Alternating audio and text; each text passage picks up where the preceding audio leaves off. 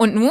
Nun ist es Zeit für Schrecklich Nett, der Podcast für Eltern, die keinen Bock auf Erziehung haben, aber nicht wissen, was dann.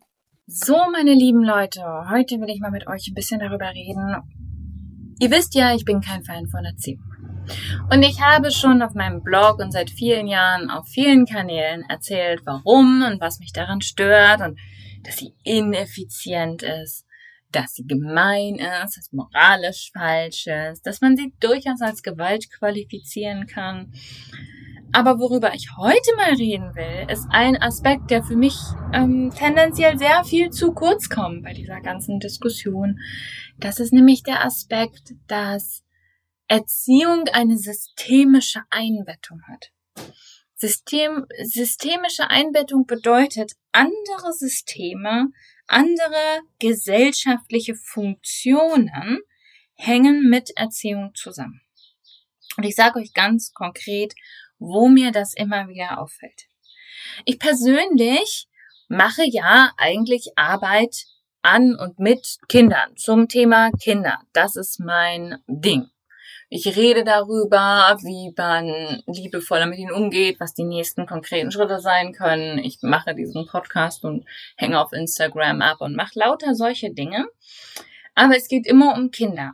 Und wenn ich Menschen begleite, vor allem in den Weggefährten, fällt mir das auf, weil wir da über lange Zeit Menschen auf ihrem Weg begleiten, dann kommt es immer wieder dazu, dass diese Menschen neu sich selbst hinterfragen und beispielsweise ihren Job ändern, ihre Beziehungen verändern, ihren Wohnort verändern, besser für sich einstehen, mehr hinterfragen, was alles bei ihnen so los ist. Am konkreten Beispiel fällt mir das auf momentan bei unserem Durchgang der Sommerreise. Ich habe ja im letzten Winter angefangen, so ein ganz mini kleines Gruppencoaching zu machen mit so ein paar Leuten. Und jetzt im Sommer machen wir das wieder. Und beinahe alle Teilnehmerinnen, ähm, die selber ähm, sich als Frauen identifizieren, haben zum Thema, wie sie sich als Frauen in der Gesellschaft positionieren können, um besser auf sich zu achten, um besser ihre Bedürfnisse zu achten, wie sie dafür sorgen können, dass Care-Arbeit gerechter verteilt wird, wenn es zweiten Elternteil gibt, mit dem sie das zusammen machen, ähm, wie sie aufhören können, auf diese Mut Mütterbilder reinzufallen und mal einen Tag drauf machen, weil sie da Bock drauf haben, wie sie ähm, anfangen können, mehr sie selbst zu sein. Und ich selbst habe das auch gemerkt auf meinem Weg raus aus der Erziehung merkte ich plötzlich, die Kinder sind gar nicht mehr das Problem. Ich merke jetzt, wenn ich anfange, mich ernst zu nehmen, liebevoll zu mir selbst zu sein, all diese Dinge, die wir hier besprechen und die ich in meinen Kursen und im Mitgliederbereich vermittle, dann werde ich unbequem. Ich werde unbequem für andere Systeme, für andere Funktionen. Erziehung hat eine systemische Funktion in der Gesellschaft, weil sie uns sehr früh und sehr effektiv ganz viel austreibt. Vor allem Wut, vor allem Widerspruch. Deswegen gibt es in der deutschen, und da müssen wir auch den kulturellen Kontext und die Geschichte dürfen wir nicht verachten an der Stelle, gerade in der deutschen, im deutschsprachigen Raum, in der deutschen Kultur eine ein Verliebtsein in den Gehorsam, eine Idee, dass Respekt ist gleich Gehorsam. Kinder müssen gehorchen. Wenn Kinder nicht auf einen hören, bedeutet das, man hat voll versagt. Wenn Kinder widersprechen, ist das was ganz Schreckliches. Das wird langsam besser, aber das macht auch kulturell und historisch total Sinn, weil wir in Deutschland vor kurzem historisch und gesellschaftlich gesehen vor kurzem ein faschistisches Regime hatten, was diese Erzählung massiv nach vorne getragen hat. Und für Faschismus zum Beispiel ist das total wichtig, dass harte Erziehung angewendet wird. Wenn wir harte Erziehung anwenden, dann hat die Person am besten entwickelt sie gar kein Gefühl von sich selbst, wird, er verbindet sich nie mit den eigenen Gefühlen und den eigenen Bedürfnissen, hört diese kleine Stimme in sich selbst nicht mehr, die sagt, das ist nicht in Ordnung, das fühlt sich nicht gut an.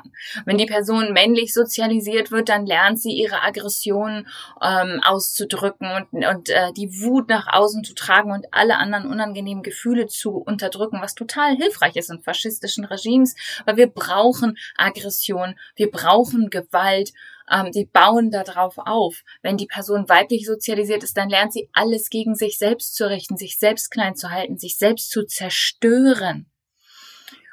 Und davon haben wir mehr Reste in unserer Erziehung, als uns lieb ist. Und davon machen wir mehr, als uns lieb ist. Erziehung begünstigt von klein auf Systeme, die sich auf Erziehung stützen. Wer hat was davon, wenn Kinder brav und lieb und nett und angepasst und all diese Dinge sind, die wir oft als Erziehungsziele haben. Die Personen um uns herum haben was davon, die nicht belästigt werden von einem wütenden Kind, das seine Gefühle zeigt.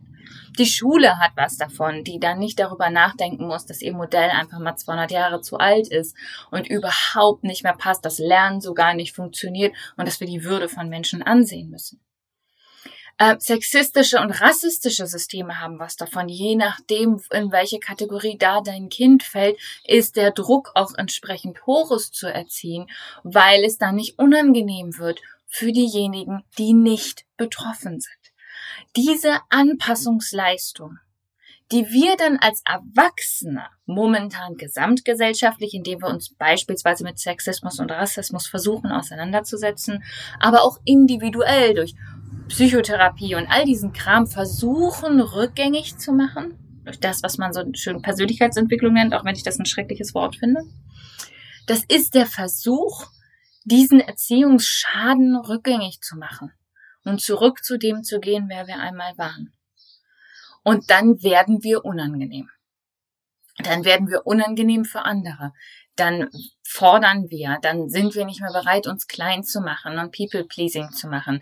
Dann sind wir auch nicht mehr bereit, andere anzugreifen oder unsere Aggression an irgendwelchen Minderheiten auszulassen oder ähnliches, weil wir mehr bei uns und unseren Bedürfnissen ankommen. Wenn wir das bei Kindern nicht zerstören, dann wächst eine Generation heran, die unheimlich schwierig für Systeme ist, die auf Unterdrückung basieren. Deswegen ist Erziehung hochpolitisch. Es ist nicht egal, wie wir mit Kindern umgehen. Deswegen ist auch immer wieder, zum Beispiel in Nazi-Deutschland gab es ein ganz klares Bemühen darum, mit Kindern auf eine bestimmte Art und Weise umzugehen, um sie zu guten, angepassten SoldatInnen zu machen. Oder Müttern, da kommt übrigens unser extrem überholtes Mütterbild her, wirklich straight von den Nazis, sie anzupassen, die klein zu machen und die innere Stimme und das innere Wissen darüber, wer wir sind und was wir brauchen, zu zerstören. Das hat eine Funktion. Das ist nicht einfach nur Grausamkeit oder Unwissen oder irgendwie doof gelaufen, sondern das hat eine gesamtgesellschaftliche Funktion. Es hat die Funktion, dass die Personen, die an der Macht sind, die Personen, die älter sind, die weißer sind, die männlicher sind, weniger gestört werden, weniger darauf Rücksicht nehmen müssen, weniger darauf achten müssen, was andere brauchen. Erziehung dient immer dem Unterdrücker.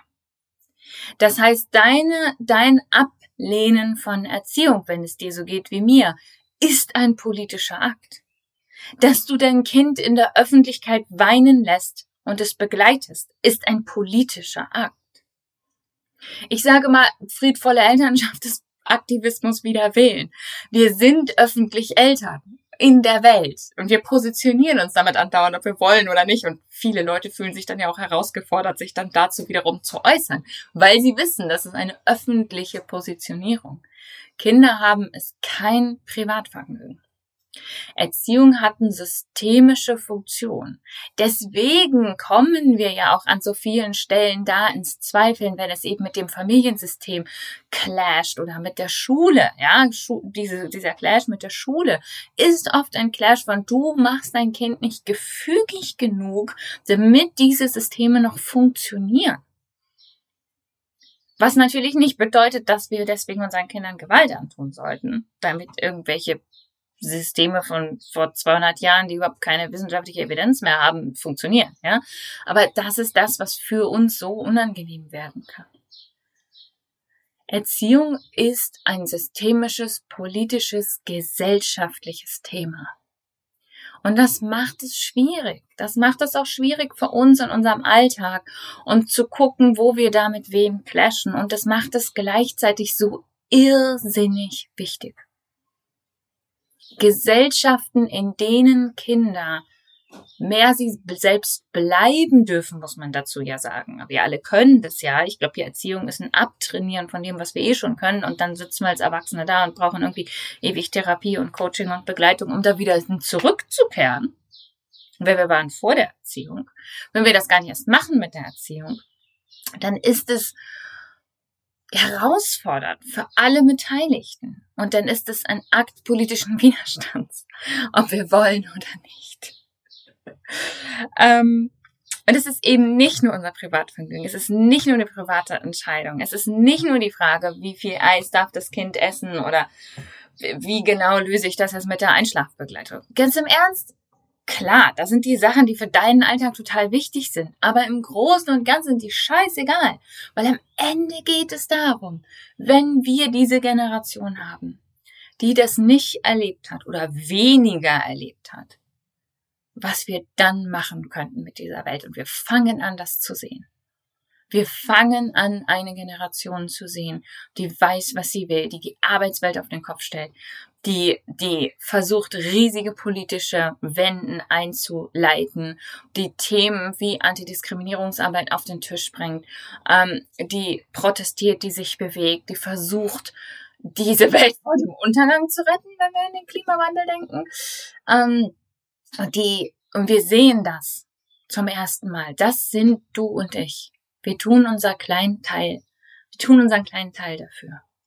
Und das einzige in Anführungsstrichen, was wir dafür tun müssen, ist unsere Kinder in Ruhe zu lassen, uns selbst zu heilen und zurückzukehren zu dem und denjenigen, die wir eh schon immer waren.